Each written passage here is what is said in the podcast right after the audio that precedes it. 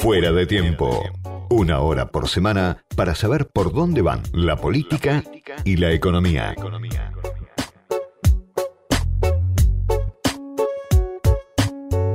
Jorge Raventos es periodista, es columnista político en diarios como La Capital de Mar del Plata, como La Prensa, fue vocero de la Cancillería durante el tiempo de Guido Ditela y está ya del otro lado de la línea. Jorge, soy Diego Genud, gracias por atenderme.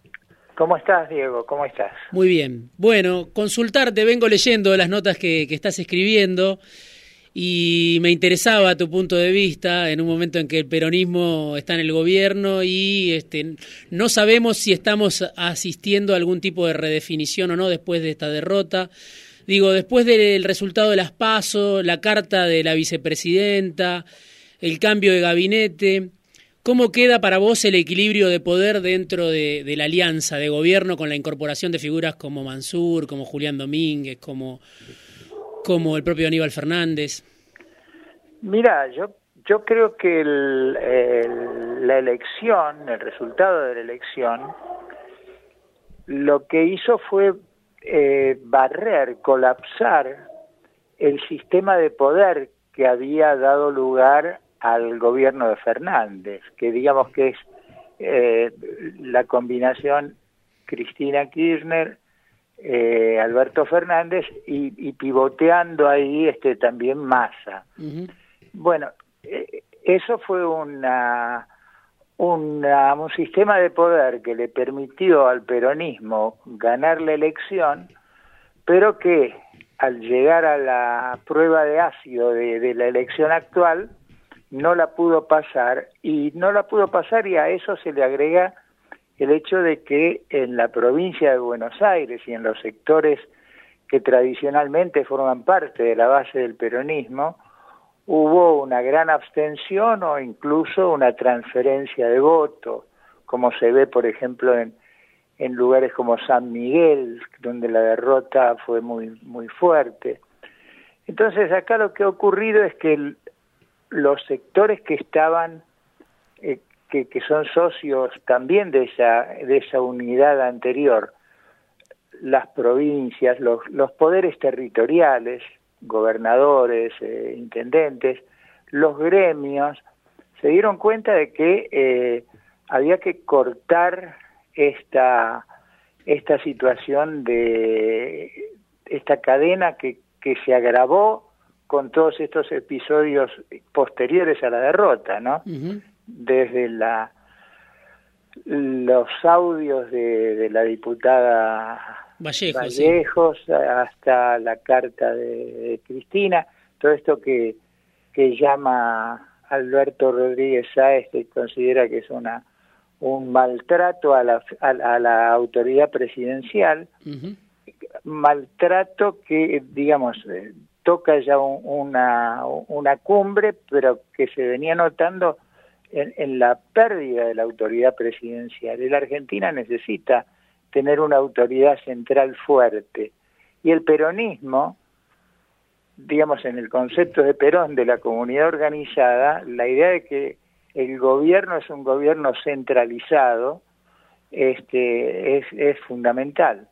De modo que acá yo creo que lo que estamos viendo es que está apareciendo un, una nueva fórmula sí. de, de, del poder en el peronismo, que no, no tiene tanta, no, no sé cuánto peso puede tener, ni, ni creo que su prueba fundamental esté en estos dos meses hasta la elección, hasta la elección de noviembre.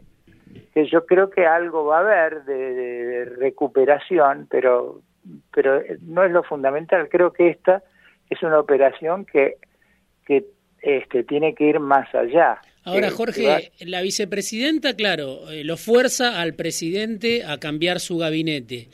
Pero las figuras que se incorporan no son cristinistas puros, ¿no? No son. No, exactamente. Eh, no nacieron con la Cámpora, ni con Cristina, ni, ni siquiera con Néstor Kirchner. O sea, son figuras con una historia política previa. Digo, ¿por qué Cristina se abre a, a, a estos sectores? ¿Y por qué estos sectores aceptan, porque me decían que a Mansur muchos le decían no aceptes en este contexto, ¿no? Mira, yo creo que el, el tema es, eh, Cristina eh, lo que hizo fue reaccionar frente al hecho de que el, la, el sistema de poder había colapsado ya, digamos, este, y que algo había que hacer. Después, ¿por qué ella se abre? Ella en realidad ya se había abierto cuando ella renunció a la posibilidad de ser candidata en el 2019. Así es. Allí fue, allí fue el peronismo, los poderes territoriales, este, los que dijeron que ella no podía ir y ella aceptó esa situación. Y acá es nuevamente lo que yo diría el, el peronismo este, profundo, el que se está haciendo cargo de poner orden en el, más allá de la voluntad de los que hasta ahora eran los, los jugadores principales. Acá aparece un, un fenómeno nuevo y, y tanto el propio presidente como, como ella están aceptando porque lo otro sería peor. El espectáculo de la derrota y de la catástrofe, y que, que, en realidad corona para el peronismo, porque eh, escuchando este, los debates internos de muchos sectores del peronismo en estos años, lo que se nota es que hay un sentimiento de responsabilidad por la porque el peronismo no ha conseguido evitar el empobrecimiento progresivo, la, la movilidad la movilidad social descendente que ha sido agravada por la pandemia y digamos que a este en este camino en este camino que eh, que fue tratado de de, de cubrir con, con subsidios y con asistencialismo, por este camino eh, el peronismo va a parar a, a, la condición de un partido más. Jorge, ¿qué, ¿qué, representa la llegada de Mansur en este caso? Porque es un gobernador, un gobernador exitoso, pero sí. además es un gobernador con conexiones muy importantes, ¿no? Con, con, con, una parte del sindicalismo, con una parte de los intendentes, con una parte del establishment, te diría con la comunidad de negocios internacional, sí, incluso sí. Este, con Estados Unidos. ¿Qué representa para el peronismo en este contexto que, que Mansur eh, asuma la jefatura de gabinete? Mira, yo creo que representa la búsqueda, no solamente, eh, por un lado Mansur, por el otro lado otra figura importante, Domínguez, ¿no? Que, sí. eh, ya en sus primeras declaraciones lo que está diciendo es, es, es muy probable que se levante el cepo a la venta de a la venta de carne en, en uh -huh. las próximas semanas. Sí. Es decir, es un programa que, que trata de ser realista. A ver, ¿qué vamos a hacer internacionalmente? ¿Vamos a estar aislados? Eh, ¿Qué vamos a hacer con el Fondo Monetario Internacional?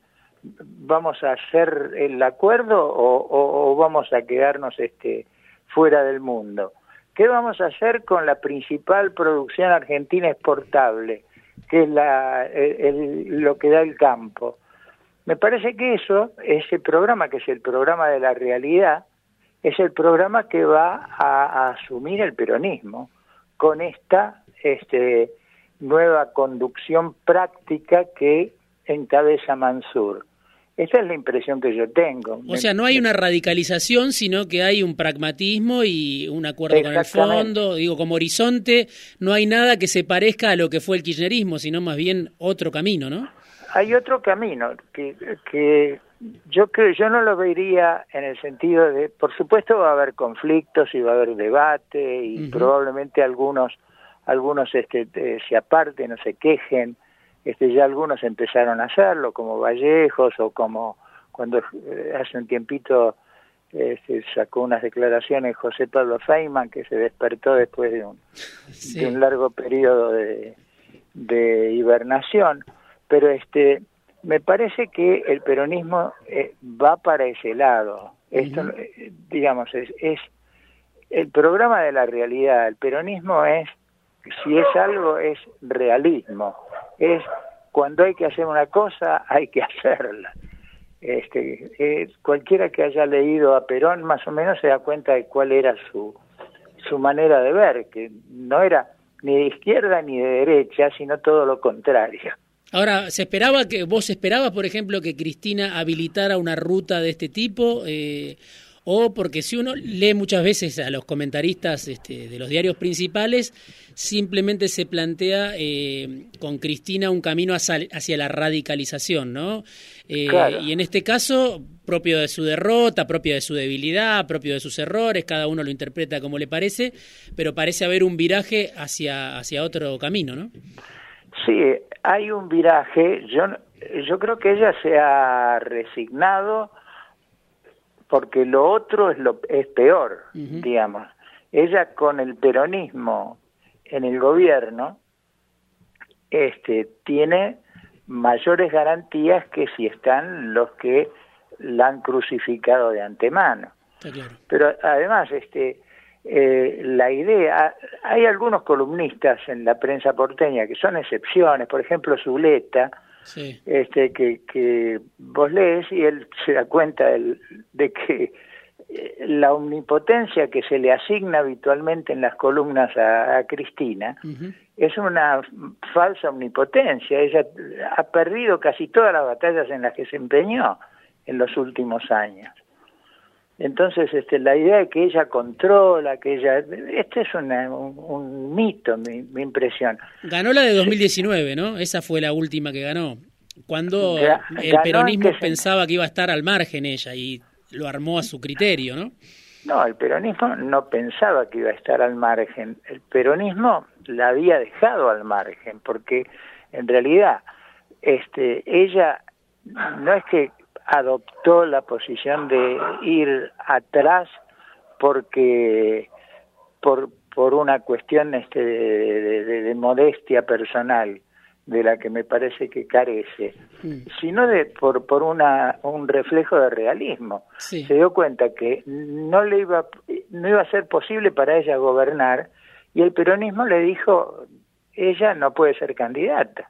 Claro. Entonces pero ella puso al presidente, ¿no? El peronismo del medio no, no arrancó tampoco, por eso digo. Pero ah, no, no, no, bueno, el peronismo del medio es, es, otra cuestión. El peronismo del medio no arrancó, no, hmm. no consiguió constituirse como una alternativa para el conjunto del peronismo. Y además era difícil, este, eh, digamos, por las mismas razones por las que hoy es difícil. A, a cualquiera, a cualquier a cualquier este dispositivo que el peronismo arme, no le sería posible hoy hacer una política de marginar deliberadamente a Cristina y al cristinismo. De lo que se trata es de contenerlo y de evitar que conduzca al conjunto hacia el precipicio. Y esto es el reflejo defensivo que se empieza a notar en el peronismo, que ha dicho, bueno, no, esperen un poco, callala a la, a la Vallejo, señora, no saque más cartas. Y lo que vemos es que ella se quedó en el calafate. Mm. Y, que, mi impresión es que ella, cuando dijo lo de Mansur, fue como dice el principito, hay que dar órdenes que este que salga el sol. Este, si lo decís a las 5 de la mañana, das una orden que se va a cumplir. Está clarísimo. Jorge, te agradezco muchísimo. Me quedé sin tiempo, pero seguramente volveremos a hablar en algún momento si tenés oportunidad. Jorge Raventos, muchas gracias. Es periodista, es columnista político de diarios como La Capital de Mar del Plata, como La Prensa, y fue vocero de Cancillería en el tiempo de Guido Itela durante la década del 90.